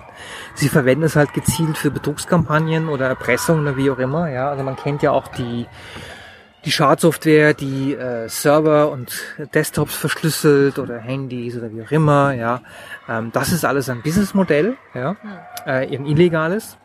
Ähm, und da tut man auch niemandem, also wie gesagt, wenn da einer auffliegt oder wenn man sich da wehrt oder nicht, also am besten nicht antworten, am besten gar nicht darauf einsteigen. Alles andere macht keinen Sinn, ja. Am besten nicht mal öffnen die Mail. Richtig. Und natürlich, wenn man betroffen ist, ist, ist immer die Frage, was macht man da? Äh, aber Tipp von, von äh, äh, Kriminalbeamten, mit denen ich geredet habe, weil, weil ich gesagt habe, äh, was sage ich meinen Systemadministrator-Kollegen? Und die haben halt gesagt, bitte nichts tun, bitte nicht eigenmächtig ermitteln ja, oder eigenmächtig Aktionen setzen, immer die Polizei rufen. Und er hat so ein schönes Zitat gebracht. Er hat gemeint, natürlich kann jeder, der CSI im Fernsehen gesehen hat, Fingerabdrücke nehmen. Die Frage ist halt nur, ob das sinnvoll ist. Ja? Weil Beweissicherung ist wieder ein ganz weites Feld, ja, und man sollte da auch wirklich Leute ranlassen, die dann auch wirklich ermitteln können. Ja. weil dann natürlich halt auch, ne, das vorhin ja auch äh, schön, schön gesagt hattest, ähm, weil es ja auch immer darum geht, halt eine bestimmte Struktur dann auch irgendwie Genau. in die gefundenen Spuren in die Daten halt dann irgendwie reinzubringen. Mhm. Ja. Ähm, aber vielleicht gerade nochmal, du hast gerade gesagt hier, ne, die Sache mit diesem verschlüsselten Rechner. Ja, Ja, so äh, Kryptotrojaner ist ja auch gerade neben Spam-Mails, die ja häufig dann quasi Stufe 1 sind, Mhm. äh, Stufe 2 ist dann häufig dieser Kryptotrojaner. Ähm, da hatte ich übrigens mal eine Folge, auch äh, Podcast-Folge mit dem Hetty gemacht über Kryptotrojaner. Äh, Im Jana Weites Podcast gebe ich euch auch in die Shownotes. Ähm, das geht flink. mhm. Das geht richtig fucking flink. Mhm. Also du drückst halt irgendwo drauf Mhm. dann passiert ein paar Minuten in Anführungsstrichen nichts, also du siehst nicht das, was passiert. Mhm. In dem Moment, wo die Lüfter vom Rechner anspringen, ist, ist zu spät. Ja. Also eigentlich ist es schon in dem Moment zu spät, wo du drauf gedrückt hast, aber Ja, ähm, nein, aber es ja. geht sehr schnell und das, wir hatten so einen Fall schon äh, beim Kunden. Da kann man sich wirklich nur mit Backups helfen, die nicht im System sind, die nicht erreichbar sind. Ganz wichtig. Ja, die meisten, also viele haben, machen ihre Sicherungen auf Systeme, die neben den Produktionssystemen stehen. Die Backup-Systeme dürfen nicht erreichbar sein von normalen Desktops aus. genau, also nicht die angesteckte Festplatte, die die ganze Zeit angesteckt Genau. ist, also auch wenn es eine externe Mhm. Festplatte ist, sondern wirklich vom Rechner ein getrenntes Offline-Backup, sei es auf einem USB-Stick, auf einer externen Platte, die auf jeden Fall nirgendwo dran steckt. Mhm. Am besten in der Schublade liegt, keinen Strom hat. Ja, also es gibt da Mechanismen, das ist dieses Infrastrukturthema, ja, aber äh, ganz wichtig. Aber wie gesagt, Backups ist das beste, ähm, ich sag mal, beste Mittel dagegen. Gar nicht erst versuchen zu zahlen, das, da gehen halt die Sachen, also die Meinungen auseinander, aber ich würde es nicht machen. Ich würde das Backup-System absichern und dann verliert man eben ein gewisses Zeitfenster, aber der Preis ist dann einfach den, den man zahlt. Ja. Und ähm, da ist dann auch nochmal der Hinweis, besser zwei oder drei Backups haben.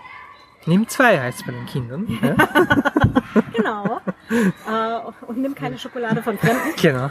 Ähm, nee, aber äh, auch ganz ernsthaft. Also ein USB-Stick kann kaputt gehen oder eine Festplatte kann kaputt gehen, kann runterfallen, kann Ja. gestohlen werden auch, Mhm. ne, abhanden kommen, was auch immer. Ähm, wirklich, macht euch die Mühe, es zahlt sich wirklich immer aus. Ja, Weil definitiv. nur weil ihr das, äh, das Problem noch nicht hattet oder noch keinen verschlüsselten Rechner hattet, äh, ähm, also einen, einen fremdverschlüsselten Rechner oder was auch immer, heißt das nicht, dass es nicht morgen bei euch passiert. Es ist eher, glaube ich, statistisch äh, erfreulich, dass ihr das Problem noch nicht hattet und Betonung auf noch. genau. Ähm, haben wir noch was zum Themenbereich Serienhacker? Naja, die Kampagnen haben wir jetzt kurz beleuchtet. Äh, Ich meine, wir können auch bei jeder Kampagne ins Detail gehen. Also wenn euch da was Bestimmtes interessiert, vielleicht teilt uns das mit. Ja, ähm, da gibt's gibt's ein paar Sachen, die, die durchaus schöne Fallbeispiele sind, aber ich möchte jetzt nicht ins Blaue hinein ähm, aufzählen. Das ist ein bisschen, Genau, aber vielleicht auch nochmal ne, Reminder, das ist wirklich alles hochprofessionell. Also es gibt ja auch ähm, wirklich bis zum Helpdesk, ja, wo dann, wo dann wirklich Leute, Menschen sitzen und Betroffenen helfen, so eine Bitcoin-Wallet einzurichten, damit sie zahlen können. Und nein, mir wäre auch lieber, ich hätte mir das ausgedacht. ja, es klingt absurd, aber es ist so, ja. Und die haben auch teilweise die bessere Hotlines als, als Hersteller von Ja. Betriebssystemen. Ja. Das ist auch krank, äh, aber es Ja. ist leider so. Ja. Ja. Und das ist, das ist wirklich was, das sich äh, alle auch mal so vor Augen führen kann, wie, wie hochprofessionell das wirklich im Hintergrund alles Also abläuft. es ist jetzt kein, kein, kein Mittel, ja, keine Empfehlung, aber ich habe mal einen Blogartikel gelesen von einem Sicherheitsexperten, der bei so einer ähm, einem Kryptotrojaner äh, gerufen wurde. Und der hat es tatsächlich geschafft, dass er sich am Helpdesk so dämlich angestellt hat, dass es dem Helpdesk-Mitarbeiter gereicht hat, ja, und dass er entweder aus Mitleid oder weil er seine Ruhe haben wollte, die Daten wieder entschlüsselt hat und der Kunde nichts zahlen musste, ja. Aber ich würde mich nicht darauf verlassen, ja. Es gab ja auch schon Menschen, die äh, quasi äh, in Anführungsstrichen Hackback gemacht haben. Gibt's auch, ja, Genau. aber auch da würde ich mich nicht darauf verlassen. Nee, da würde ich mich vor, äh, da würde ich mich nicht drauf verlassen. Man macht sich selber, äh, glaube ich, auch in Teilen strafbar. Ja, und, genau, ja. Ähm, und das andere ist, so sehr ich der Gegenseite auch gönne, ist es trotzdem, man holt sich wahrscheinlich nur mehr Probleme ins Haus und ja, das als, als das Ganze letztendlich bringt. Von daher äh, professionelle Hilfe holen ist, glaube ich, immer eine gute Idee. Ja. Genau. Ja. Ich glaube, das war's so mit diesen Serienhackern, oder? Ich glaube, das haben wir jetzt. Ja, ja dann mhm. Bleibt jetzt nur noch der unerfreulichste Teil. Der, die, die unerfreulichen Serientäter kommen jetzt. Ja, die noch Hacken. stärker organisiert sind, die staatlichen Hacker. Ja. Ähm, ja, wer aufmerksam Nachrichten liest, hat ja wahrscheinlich verfolgt in den letzten ein, zwei Dekaden, ist ja auch, äh, ich sag mal, der digitale Angriff zum Mainstream geworden. Ja, also die, die Militärs äh, der Länder haben das entdeckt. Äh, es ist ein Mittel, was integriert ist in, in die Verteidigung und auch in, den, in die Angriffsmethoden von Staaten. Ja. Ähm, und das heißt, wir haben staatliche Hacker äh, auch, die ihren Job machen, ja, mhm. aus welchen Gründen auch immer. Und immer bei dem Begriff Staat wird's halt ein bisschen schwierig, ja, weil äh, welchen Staatsbegriff nehmen wir dann jetzt? Ja, es gibt über 190 Staaten der Welt, ja. Und wenn jemand den Begriff Staat in den Mund nimmt, dann ist es oft so, dass da ein gewisser ähm, ein gewisses Vorurteil mitschwingt, weil man meint oft den Staat, auf dem man lebt oder den, den man schön findet. Ja. Das Problem ist, was jetzt staatliche äh, Moral ist, staatliche Ethik, das ist leider sehr, sehr, sehr verschieden. Ja.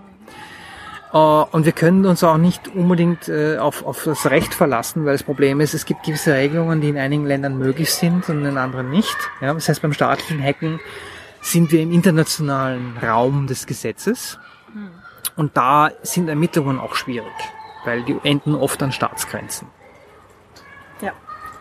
Und ähm, das ist jetzt gerade eh auch angerissen, ne? internationaler rechtlicher Raum, äh, in dem wir uns bewegen. Ähm, hat halt auch also nicht nur das, das Problem, dass, äh, dass halt gegebenenfalls Ermittlungen an einer äh, Länder- oder Landesgrenze halt enden, ähm, sondern halt auch, wie die Staaten letztendlich untereinander kooperieren, beziehungsweise wie dann vielleicht auch die, ähm, das aktuelle politische Verhältnis aussieht. Ja, also Geopolitik ist da ein fester Bestandteil, ja, ja. Äh, auch in, bei polizeilichen Ermittlungen, ja. ja. Ähm, da gibt's halt politische Interessen, Außenpolitik, die durchgesetzt wird oder die, die einen Einfluss nimmt, ja. Äh, und noch dazu, äh, das haben wir jetzt noch nicht angesprochen, aber staatliches Hacken klingt so amorph, ja. Der Punkt ist, es gibt, es gibt verschiedene Mittel, die man verwenden kann, um jetzt einen Angriff durchzuführen. Ja. Der, der langweiligste ist, dass man zum Beispiel ein Internet oder ein Netzwerk lahmlegt. Ja, dann kann man es halt nicht mehr verwenden. Das kann auch einen großen wirtschaftlichen Schaden bedeuten. Also ich glaube, Estland wurde mal äh, attackiert äh, auf nationaler Ebene äh, aus dem Internet heraus. Dann waren dann einige Behördengänge nicht möglich und solche Dinge. Das ist zwar, ich sag mal, lästig, aber es gibt dann noch andere Dinge, äh, die äh, zum Beispiel dann das ähm, systematische Kompromittieren von Computern äh, beinhaltet. Ja. Stichwort Staatstrojaner, Bundestrojaner, wie man ihn nennen mag. Also staatliche Schadsoftware, die ein System kompromittiert und es Dritten ermöglicht, auf diesen Computer also erstens Dinge abzulegen, vollen Zugriff zu haben, Daten nicht nur auszulesen, sondern auch darauf zu speichern und mhm. zu manipulieren. Was mehrere Probleme mit sich bringt, ja. Also äh, die ähm, kriminell äh, gebildeten AutorInnen werden sich jetzt gleich denken, warte mal, wenn da jeder was drauf schreiben kann, dann ist das mit dieser Beweislage doch irgendwie auch eher so Mittel, oder? Und haben recht. Richtig, also es, es wurden auch schon, also ähm, mehrere dieser, dieser Staatstrojaner wurden auch schon analysiert. Ja. Äh, an eine Analyse kann ich mich erinnern, das war vor zehn Jahren, da wurde eine, eine seltsame Software auf einem Laptop eines Journalisten gefunden. Äh, der Chaos Computer Club hat die, den Code analysiert, hat unfassbar schlechte Codequalität entdeckt, ja, und hat aber festgestellt, dass de facto dieser, dieser Rechner unter komplettem Fernzugriff steht man kann jetzt der Kreativität da keine Grenzen setzen, weil wenn ich keine Beweismittel dort finde, dann kann ich zumindest welche dort speichern. Das ist jetzt eine Unterstellung, die ich mich jetzt mal traue. Ja, aber das Problem ist, technisch kann man das dann nicht, äh, wenn es kein, kein äh, fälschungssicheres Log gibt, kann man das nicht beweisen. Man kann das nicht sehen. Ja. Und das nächste Problem ist ja dann, äh, was heißt das, wenn ich jetzt, wenn jetzt rechtlich verankert wird, dass Computer kompromittiert werden dürfen? Dann muss es ja auch den Mechanismus dazu geben und dann kann ich aber als IT-Security-Experte keine Computer mehr absichern. Hm. Weil erstens ist es rechtlich nicht gewollt. Es ist noch nicht verboten, Rechner abzusichern, aber es wird immer Sicherheitslücken geben, die in staatlicher Hand bleiben, um für den Fall des Falles eingesetzt zu werden. Und da ist jetzt die Frage, woher diese Sicherheitslücken kommen. Ähm, und da ist jetzt ein ganzer Bereich, ähm, den wir jetzt auch noch nicht hatten, ähm, ist ja dieser ganze Schwarzmarkt von oder wo man halt Sicherheitslücken auch einkaufen kann. Also es gibt Leute, die finden die halt in irgendwelchen Systemen und statt dass sie sie, wie vorhin jetzt genannt, an die Hersteller melden, denken die sich halt, super, mache ich doch ein bisschen Profit damit und äh, stelle eben mein, mein Wissen über diese Sicherheitslücke, ne, äh, stelle ich dann halt auf dem Schwarzmarkt zur Verfügung.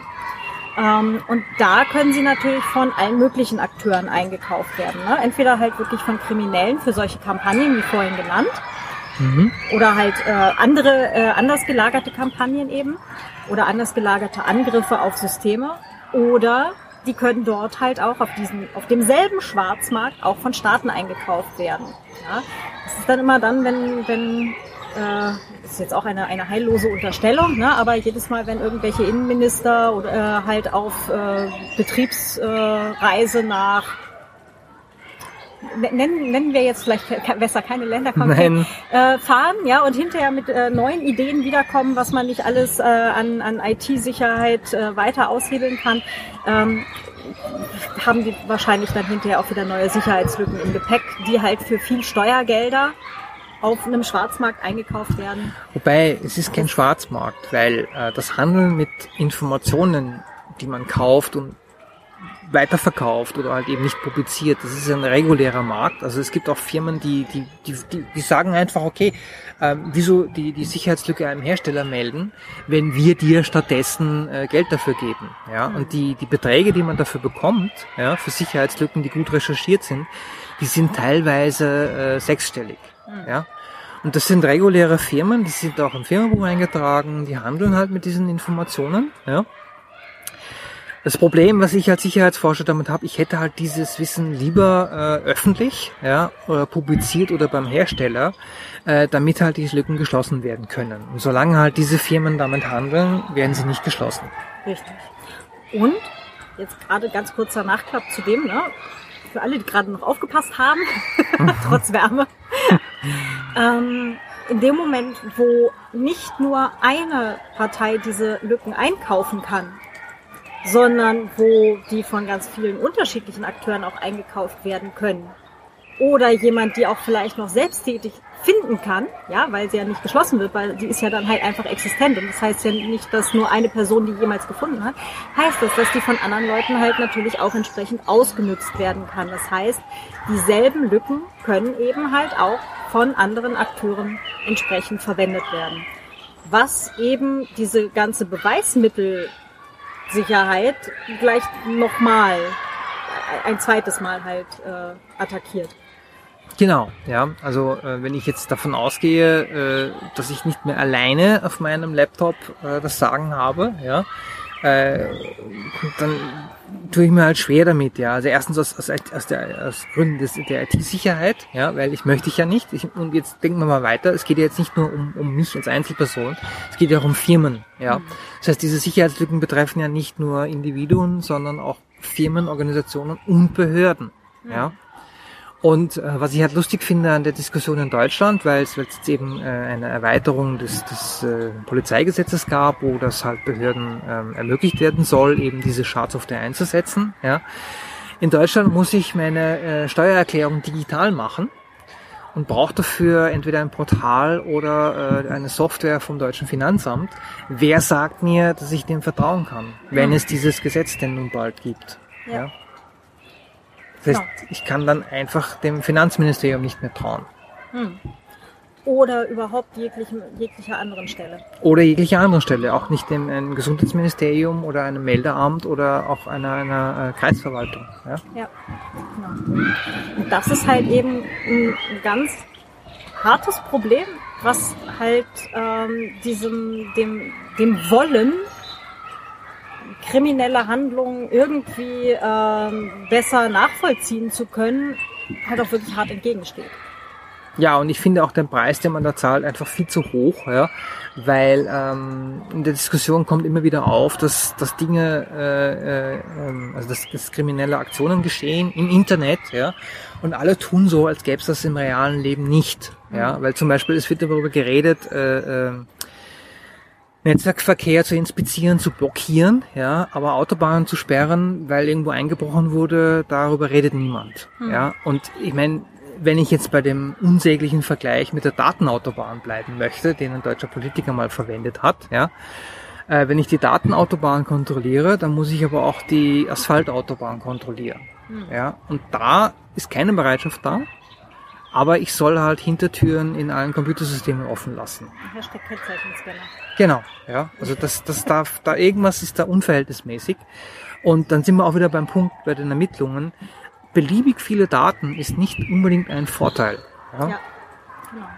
Die Sache mit dem größer werdenden Heuhaufen. Genau, ja, weil je Heuhaufen, ja, desto weniger Ergebnisse. Ja.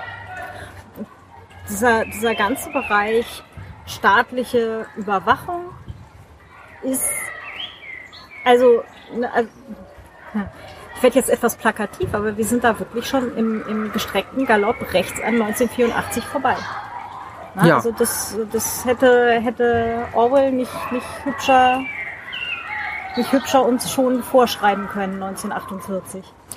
Also die Science-Fiction-Literatur ist schon teilweise zur Dokumentation geworden. Ja, da könnte man auch einen eigenen Podcast drüber machen. ja. Stimmt. Ähm, also man schauen, was, weil wenn ich jetzt nicht mehr in meine Kindheit äh, erinnere, ich bin ja eingefleischter Science-Fiction-Fan, ja, äh, wo man sich denkt, ha, früher war das total beeindruckend und jetzt ist es schon normal, ja. Mhm. Äh, aber um das halt nicht, nicht klein zu reden, ja, das ist wirklich ein Eingriff in fundamentale Bürgerrechte. Und da geht es gar nicht um, um die digitale Welt, ja, sondern der Punkt ist, äh, das Smartphone oder ein Tablet oder ein Laptop oder ein Computer oder ein, ein, ein smartes Gerät im, im, im Haushalt ist ja auch Teil des normalen Lebens. Und damit bekomme ich aber Vollzugriff äh, auf, auf, ich sag mal, die Privaträume von Familien, ja. Und das ist für mich halt ein Gut, was ich nicht riskieren möchte. Hm. Das ist mir einfach zu wertvoll, ja, um das leichtfertig aufs Spiel zu setzen. Vor allem, weil es halt auch wirklich an den Grundfesten von demokratischem Handeln letztendlich sägt. Ähm, da muss man das, äh, ne, also es wird ja immer der AfD unterstellt, äh, sie wären halt keine demokratische Partei, äh, auch wenn sie demokratisch gewählt wurden.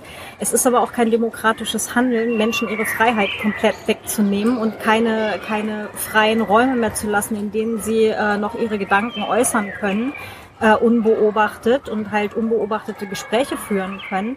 Ähm, auch wenn der Rest dieser Parteien sich immer noch als äh, demokratisch halt hinstellt. Ja, und vor allem, ich sehe ein großes Problem darin, dass es eigentlich mit zweierlei Maß gemessen wird. Ja, mhm. deswegen habe ich jetzt auch das Beispiel mit dem Finanzamt und der digitalen Steuererklärung gebracht. Natürlich steht im Gesetz nicht, dass das Finanzamt diese Schadsoftware aufbringt.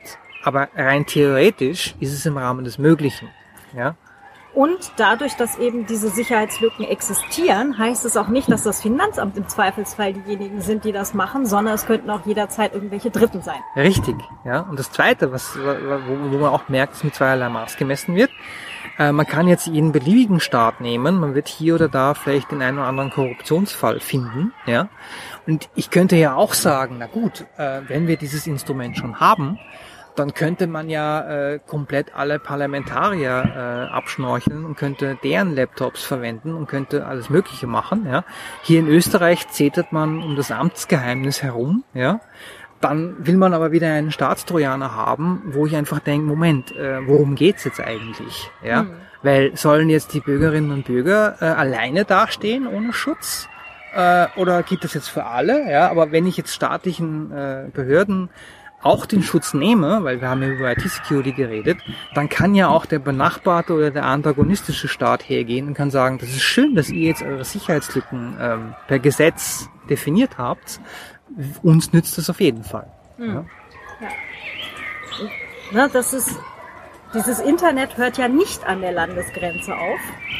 Also üblicherweise. Üblicherweise, ja kann ja auch immer noch Bücher bei Amazon UK bestellen, ob man möchte oder nicht. Ähm, aber äh, vom, vom Prinzip her sind wir da dann halt auch wirklich in dem Bereich, wo wenn jetzt alle Rechner in Deutschland grundsätzlich so eine Lücke hätten, ja, oder alle Telefone, heißt das ja nicht, dass nur die äh, deutsche Obrigkeit da dann irgendwie Zugriff drauf haben könnte, sondern auch irgendwie der, äh, der Typ mit der Kapuze bei Mama im Keller irgendwo in den amerikanischen Südstaaten oder im Jemen oder in Ägypten oder sonst. Wie gesagt, das Internet ist ein globales Netzwerk, mehr oder weniger, ja. Äh, und wenn ich halt Sicherheitslücken fordere, dann gelten die halt auch für den Rest der Welt. Genau, ja? genau. Und da ist also ganz großer Kritikpunkt wirklich an der ganzen Sache ist, dass äh, absichtlich für viel Steuergelder eben IT-Sicherheit unterwandert wird, Sicherheitslücken absichtlich offen gehalten werden und dadurch die Sicherheit für uns alle letztendlich gefährdet wird und unterwandert wird ähm, für ein Heilsversprechen, das gar nicht gehalten werden kann. Ja. ja. Und dann hast du halt so Staatstrojaner für äh, irgendwelche, ich, ich verticke 20 Gramm Gras oder so. Ja, also. Ich meine, wenn wir jetzt wieder einen Perspektivwechsel machen, müsste man eigentlich äh, sich in die diabolische Perspektive eines Controllers begeben und sagen, okay, Leute, was kostet uns das eigentlich, wenn wir unser IT-Security aufs Spiel setzen und Sicherheitslücken kaufen? Hm. Und wie viele Fälle haben wir denn schon geklärt damit? Ja, jetzt machen wir mal die Rechnung. Genau, jetzt rechnen wir mal aus. Ja? Und ich bin ziemlich sicher, dass diese Rechnung sehr zu Ungunsten staatlicher Schadsoftware ausfallen wird. Ja. Speziell, wenn man noch einschließt, dass die Sicherheitslücken dann natürlich auch Militärs betreffen. Weil die verwenden ja auch Computer hm. und Endgeräte. Und die dürfen ja dann auch nicht abgesichert werden. Das ist richtig. Oder der Staat sichert sich selbst ab und lässt alle anderen im Regen stehen. Und dann sind wir wieder bei der fehlenden Gleichbehandlung das ist halt wirklich eine Entwicklung, die so über die letzten Jahre sehr ungut an Fahrt aufgenommen hat, so in meiner Beobachtung. Naja, also wenn ich mich jetzt an die Verschlüsselung erinnere, diese Vorstöße gab es schon in den 90ern und für mich sind das alles nur Vorstöße in anderen Farben, anderen Worten, ja, anderen Masken. Aber der, der Bedarf ist halt da. Ja. Und wie gesagt, da kommen wir auch wieder zum Anfang zurück. Wenn jetzt dann Daten erhoben werden und diese dann einfach Datenspuren sind, ja, dann wird sich abseits der Ermittlung irgendwann noch ein weiterer Zweck finden oder noch ein weiterer Zweck, wie man diese Daten denn noch verwenden könnte. Weil wir haben es ja jetzt schon, dann kann man es auch nutzen. Genau, wenn es schon mal da ist. Genau, das ist ja auch eine, eine, ähm, eine Entwicklung, die man ja auch immer und immer und immer wieder sehen kann. Ne? Wenn, wenn ein Werkzeug mal da ist, dann wird es auch genutzt, egal gegen wen oder was, was halt dann eben da ist, auch wenn es eben für was ganz anderes angeschafft wurde. Äh, genau. Äh, und vielleicht ganz kurz Fußnote zu, der Bedarf ist da. Ich glaube, der Bedarf ist gar nicht da, sondern das Bedürfnis wird herbeigeredet. Ja. Also Bedarf hätten wir, wenn jetzt hier in jedem zweiten Haus äh, Menschen wohnen würden, die äh, in ihrer Freizeit äh, an, an Bomben basteln und äh, versuchen, ähm, äh, die, die ganze Demokratie halt im deutschsprachigen Raum irgendwie zu, äh, in, in, zu pulverisieren, ja. Ähm, die Realität hat gezeigt, nur die wenigsten Menschen haben überhaupt Zeit dazu, sich mit sowas zu beschäftigen, sondern gehen einfach ihrem normalen Leben nach. Ja, das kann man ihnen jetzt irgendwie auch schwerlich, schwerlich abstreiten. Ja, wie gesagt, das bringt mich doch wieder zu den Fallzahlen, weil da habe ich auch mal gelesen, ähm, also auch, auch der, äh, wieder ein eigenes, eigenes Thema, ja, aber der Krieg gegen, gegen Terror, Terrorattacken, diese Geschichten. Äh, man lebt ja teilweise immer noch 20 Jahre nach 9-11 mit diesen Ausnahmegesetzen, die man ja nur kurz gebraucht hat, um Terrorattacken zu vermeiden, ja. Mhm. Äh, und die sind nach wie vor da. Ja. Das fand ich übrigens äh, sehr charmant. Man kann, man kann Wien für viel kritisieren, aber in dem Fall fand ich sehr charmant, ähm, als hier dieser äh, Mann irgendwie ähm, an diversen Stellen um sich geschossen hat äh, und so weiter und dann gleich alle äh, in helle Aufregung kamen mit, oh mein Gott, Terrorattacke in Wien. Mhm. Äh, Wiener Bevölkerung schleicht die Arschloch. Ja, Also- das- das ist ein gesunder Umgang. Ja, man darf sich nicht in Angst und Schrecken versetzen lassen. Das gilt ja auch für Unternehmen und Organisationen. Ja, also ähm, was ich gerne je nach je nach Stimmung in, in Meetings, ja, äh, was ich da anbringe, ist, wenn Leute halt sagen, ja, wir müssen da irgendwas im Internet absichern, und dann dann stelle ich halt die Grundsatzfrage: Okay, ist dieser Dienst dafür da, im Internet erreichbar zu sein? Ja oder nein? Ja, es gibt da nur eine Antwort, ja, oder eigentlich zwei Antworten. Entweder, ja, etwas ist internettauglich oder es ist nicht, ja. Äh, Und ich muss jetzt auch bei Softwareentwicklung darauf schauen, dass meine Systeme sicher sind. Deswegen auch der, der Bogen zu Staatstrojanern und Sicherheitslücken. Ja, aber der Punkt ist, wenn ich mich nicht traue, etwas online zu stellen, dann gibt es nur eine Antwort. Dann mache ich es nicht. Ja, Ja, und dann kommst du aber äh, auch notabene, ähm, hat jetzt wenig mit staatlichem Hack zu tun, aber auch mit dem äh, Dienste, die nicht dafür da sind, im Internet zu stehen oder überhaupt ans Internet auch nur angeschlossen zu sein oder es auch nur aus der Entfernung zu sehen. ja, So ziemlich 90 Prozent von allem, was in Arztpraxen läuft. ja, oder Kraftwerke oder andere Dinge. Ja. Genau. Mhm. Das heißt, äh, und dann hast du eben so eine, so eine Änderung äh, von, aber wir brauchen jetzt elektronische Patienten, Blafusel, was auch immer. Und plötzlich hast du, äh, weiß ich nicht, tausende Arztpraxen mit nicht internetfähiger Software. Also nicht im Internet befindlicher, äh, befindlichen Daten und befindlicher Software, äh, die dann plötzlich trotzdem am Netz hängen und angreifbar sind. Und wo dann halt wirklich hochsensible Daten über einzelne Menschen sehr plötzlich sehr öffentlich sein können. Und das sind halt so Sachen, ne? halt auch wieder das, dasselbe Argument wie, ähm, ich habe ja nichts zu verbergen.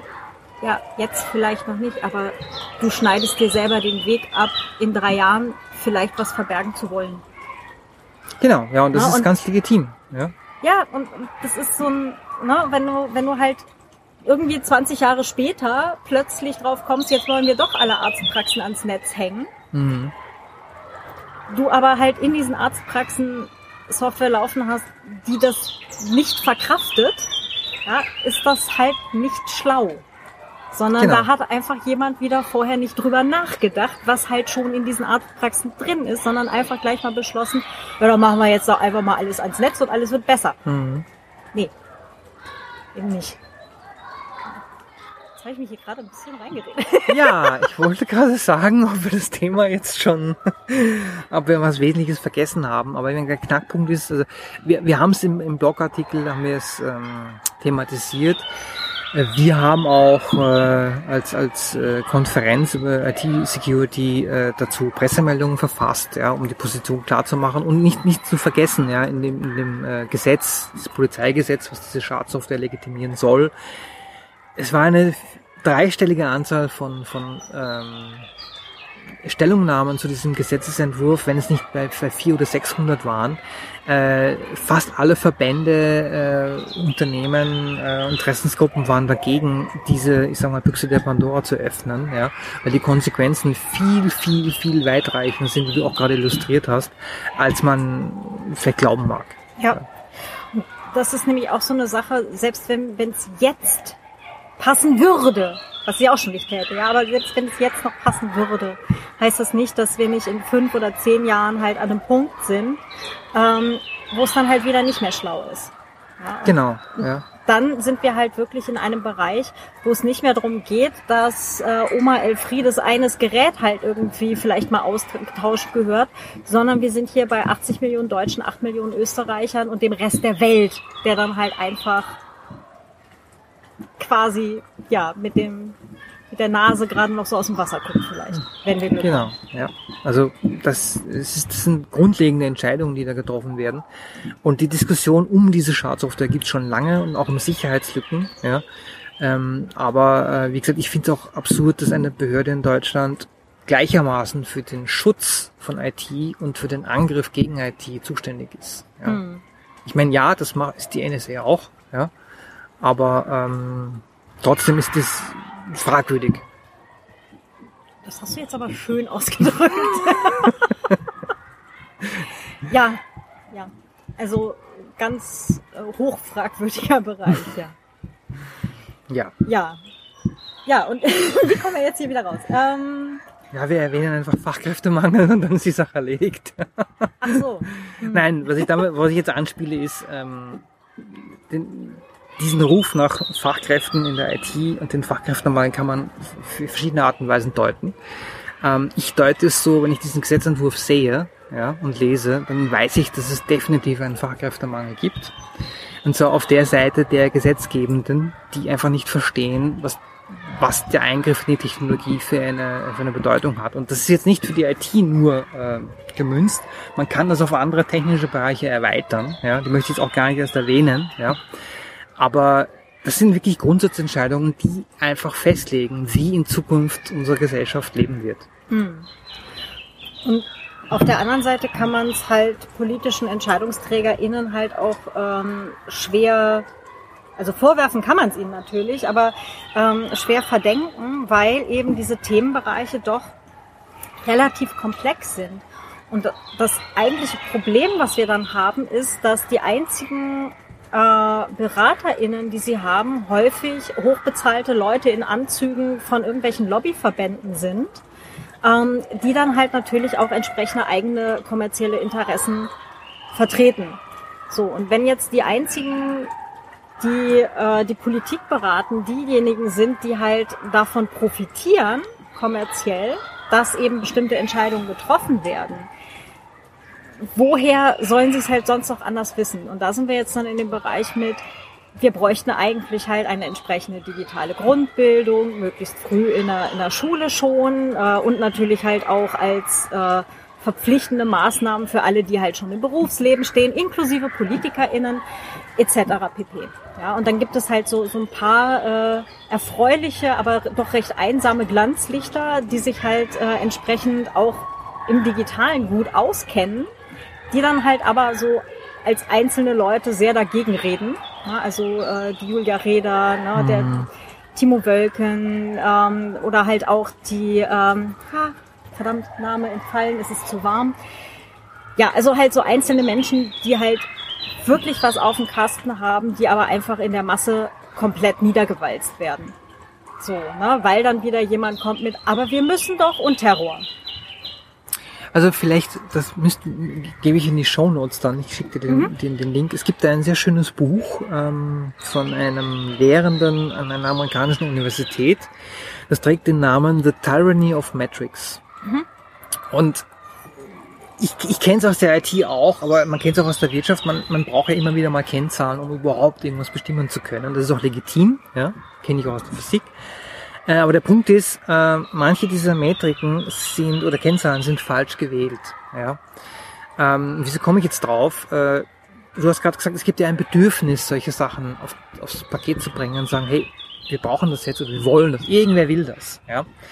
Ähm, und wenn ich mir jetzt anschaue, auf welcher Basis, auf welcher Faktenlage diese Entscheidungen oder Gesetze entstehen, ja, äh, dann komme ich immer wieder drauf, dass die Kennzahlen eigentlich die Realität nicht widerspiegeln. Ja. Weil man könnte ja auch sagen, gut, ähm, die Fallzahlen sind zu hoch, also schließen wir Polizeistellen. Dann sinken die Fallzahlen. Ja, weil weniger Anzeigen, weniger Fälle. Ganz einfach. Ach so, wie das ja? mit den Corona-Tests gemacht So, wurde. äh, aber jeder, der halbwegs klar denken kann, merkt dann, da stimmt irgendwas nicht mit der Metrik. Ja? Das Fiese ist nur ähm, die falschen Kennzahlen und da rede ich nicht einmal über geschönte Statistiken, sondern da rede ich einfach um, um die bewusst falsche Wahl von Kennzahlen, um ein bestimmtes Bild zu erzeugen oder zu verfolgen. Ja? Ähm, spielt da auch eine Rolle. Halt so, wie es immer in den, in den eigenen Kram passt. Ne? Genau. Ja, Ja. Traue nie einer Statistik, die du dich selbst gefälscht hast oder wie war das? ja gibt's ein Zitat, aber es wird The Tyranny of Metrics werde ich jetzt Empfehlung publizieren in den Shownotes. Cool. Ja. Ja, die Sonne kommt. die Sonne kommt hier gerade rum. Ja, es ist, wird noch wärmer. Verdammt. Aber ich glaube, wir sind eher auch so ziemlich am Ende angekommen. Ich glaube, wir haben jetzt mal alles Ähm, Ich glaube, wir haben noch nicht aufgeklärt, was, was jetzt mit diesem Gerät da war, das irgendwo extra. Äh, Ja, also dieses Modem, was wir da gesucht haben, drei Wochen. wir haben die Suche nach drei Wochen eingestellt. Und wir können, das ist ein, ein, ein X-File quasi, ja. Wir, ich kann nicht sagen, was mit diesem Modem ist. Das Gebäude steht noch. Es hat noch Strom. Also es könnte sein, dass es immer noch eine Internetleitung zur Verfügung stellt, aber wir werden es nie erfahren. und auch nicht für wen. Nein. Ja, dann René, ganz, ganz herzlichen Dank. Es hat äh, wieder erwarten doch äh, Spaß gemacht. Trotz 30 Grad plus. trotz 30 Grad plus und trotz, äh, trotz der doch immer wieder auch sehr schwergängigen Themen oder der auch sehr unerfreulichen Themen.